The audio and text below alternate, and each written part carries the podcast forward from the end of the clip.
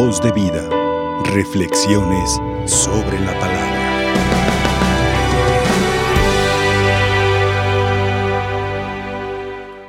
Hermanos, hay una frase en el Evangelio que es una invitación de parte del Padre del Cielo, de parte de nuestro Dios, para que escuchemos a su Hijo. Y que lo escuchemos porque en esa escucha del Hijo nuestra vida va a ir cambiando, nuestra vida va a ir mejorando, nuestra vida se va a ir transformando. Si recordamos, desde el domingo hemos tenido algunas indicaciones muy especiales que nos ha dado el Señor. Cuando nos ha dicho en qué está la bienaventuranza, en qué está la alegría y en qué estaría nuestra perdición. Vivir con los criterios de Cristo o vivir con los criterios del mundo. Vivir con los criterios de Cristo está nuestra bendición, está nuestra felicidad, está nuestra salvación y con los del mundo está nuestra perdición. Y el que es la palabra encarnada, durante la semana nos ha ido también ilustrando con algunos textos de la palabra de Dios y hemos estado viendo, escuchando al apóstol Santiago. Y ha empezado así, de una manera así como muy pequeñita, muy poquito, a decirnos para ir creciendo poco a poco lo que nos dice y llegar a lo de hoy. Nos ha dicho que la fe se va a manifestar por las obras. Nos ha dicho que la religión verdadera consiste en ayudar, en auxiliar a los demás, en ver por los huérfanos y las viudas que son los más necesitados. Al menos en ese tiempo en, en Israel eran los que no tenían ningún valor los huérfanos y las viudas. Y ha dicho que en eso consiste la verdadera religión. Y ahora ha presentado un elemento muy importante y muy necesario que lo tengamos en cuenta a nuestra consideración porque muchas veces es lo que nos descontrola, lo que nos daña, lo que nos hace tener muchos problemas. Y es la lengua. O sea, la forma de, lo que hablamos, lo que decimos, lo que compartimos.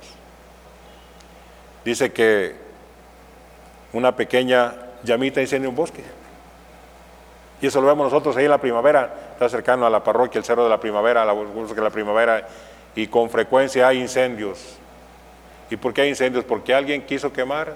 A veces sí, ya con otras intenciones. Pero muchas veces un descuido, tirar una, una colilla de cigarro, el pasto seco empieza a encenderse y se crema, se quema todo. O que hice una fogata para calentar y no tuvieron cuidado y se quema todo.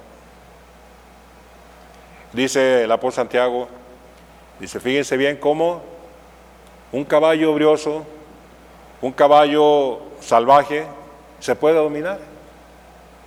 ¿Y cómo se domina? Poniéndole un freno, un instrumento aquí en su, en su cabeza con unas correas y con una, rienda, la llaman rienda, y con eso van enseñando para que sepa dar vuelta a un lado, para que sepa dar vuelta a otro, y dominarlo, para que corra, para que se detenga. Dice, un freno detiene a un animal salvaje. Y lo dice, y un barco con ser tan grande es movido con una pequeña partecita que es el timón. Una pequeña partecita que es el timón y se domina aquel monstruo de transporte. Dice, así también ustedes tienen que dominar esa pequeña parte de su cuerpo que es tan importante, pero que puede o alabar, bendecir a Dios o dañar a los demás. Y vea cómo a veces no tenemos cuidado con lo que decimos. Yo a veces le digo así en plan de broma, ahí en la casa, o así algunos, digo, ah, usted tiene, tiene una, una lengua automática es automática. ¿Por qué, Padre? Porque abre la boca y mete la pata. Porque no se fija lo que dice y puede ofender a los demás, puede hacer mucho daño. Y veamos de veras cómo, cómo muchas veces lo que se comparte, lo que se comenta, se hace sin ninguna precaución de lo que se puede decir y a veces cuando menos pensamos ofendemos a los demás o también empezamos una serie de, de habladurías contra otra persona y más ahorita con los medios, más ahorita con el celular. A veces no sabemos lo que compartimos, nomás vemos algo que nos gustó, lo mandamos y aunque sea algo falso, de todo modo lo estamos reproduciendo y lo estamos mandando. Entonces dice el apóstol Santiago, hay que tener cuidado con ese pequeño instrumento que utilizamos mucho y que nos sirve mucho en nuestra vida personal, pero que no sea para nuestra perdición, que no sea para nuestro daño ni para el daño de los demás. Hace unos días decía el Señor que todos los alimentos son, son puros, porque no hace daño, decía él, para lo que entra, sino más bien lo que sale es lo que hace daño. O sea, lo que decimos, lo que hablamos a veces es lo que más daña tanto a nosotros como a los demás. Por eso la invitación importante que nos oye la palabra, para que tengamos ese cuidado de dominar nuestra lengua, de no compartir cosas que a veces no. Si cuando tenemos seguridad de algo no es prudente decirlo a los demás, cuando no tenemos seguridad de algo, pues menos porque es un falso que estamos levantando y eso puede ocasionar muchos problemas, como ha estado ocasionando muchos problemas a veces cuando nada más hablamos por hablar y no pensamos en lo que decimos. ¿Y cuántas veces por una calumnia se desbaratan las familias? ¿Cuántas veces por una, mala lengua de una persona se, se, dividen las comunidades, se dividen los pueblos, se dividen las familias, se dividen los barrios? Por eso hay que tener mucho en cuenta esto, que nos, nos invita a la palabra de Dios a que tengamos en cuenta el cuidado, el cuidado de lo que decimos, el cuidado de lo que hablamos. Que nuestra boca solamente sea para alabar a Dios y para dar noticias buenas a los demás. Y hoy tenemos un pasaje extraordinario también en el Evangelio de San Marcos, a propósito pues de esa palabra del Padre que decía, es mi hijo amado, escúchenlo. Jesús manifiesta a sus apóstoles, a los más cercanos, manifiesta lo que Él es. Recordemos que hay varias manifestaciones, varias teofanías. Una fue allá con los magos, una manifestación a los paganos. Otra es en el bautismo del Señor al pueblo de Israel. Hoy es a los más allegados, a los, cuatro, a los tres más allegados al Señor, que lo contemplen como Él es, como Dios, con esa blancura que nadie puede imaginar sobre la tierra. Pero de aquí podemos aprender algunas cosas que nos pueden ayudar mucho nosotros también podemos contemplar al Señor. Lo podemos ver así transfigurado, transformado para nosotros cuando, cuando estemos ahí en el cielo. Pero cuando nuestra vida vaya orientada hacia eso, cuando nuestra vida manifieste que verdaderamente queremos llegar a ese momento de glorificación del Señor, de verlo, contemplarlo así, alabarlo como Él es. ¿Y cuál es el método o cuál es el camino para llegar a contemplarlo así como lo contemplaron ellos? El compromiso.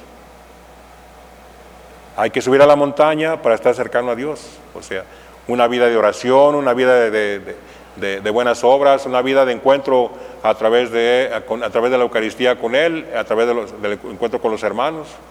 Es el camino para llegar a contemplarlo a Él. Escuchar su palabra, hacer la vida, proclamar su palabra, compartirla con los demás. Entonces, el esfuerzo. Jesús le dice que no le cometen a nadie hasta que haya resucitado dentro de los muertos. Y eso significa que para poder resucitar, primero tiene que morir, primero tiene que padecer. Entonces nuestra vida tiene que ser también un esfuerzo cada día por ser fieles al Señor, un esfuerzo cada día por cumplir la voluntad de Dios para nosotros, un esfuerzo cada día para manifestar que estamos siguiendo al Señor y que estamos haciendo siempre lo que tenemos que hacer en el estado de vida en que estemos. No puedes solamente estar en la contemplación, no, el compromiso el compromiso cada día, bajar de la montaña para hacer lo que tenemos que hacer. Claro, el encuentro con Dios es muy importante, pero que ese encuentro nos lleve a encontrarnos también con los demás, a encontrarnos con sus hermanos. Y sobre todo, pues, hacer siempre lo que dice Jesús. Eso va a ser lo más importante que, que lleva nuestra vida cristiana, hacer siempre lo que dice Él, como lo hizo María. Ella supo decirle de una manera muy clara, aquí está tu esclava, hágase en mí según tu palabra. ¿Y qué pasó? Se transformó ella en la madre del Señor que también nosotros podamos transformarnos, transformemos nuestra vida, nos transfiguremos cuando hacemos lo que Jesús nos dice y cuando vivimos lo que Él quiere que vivamos. Que así sea. Voz de vida. Reflexiones sobre la palabra.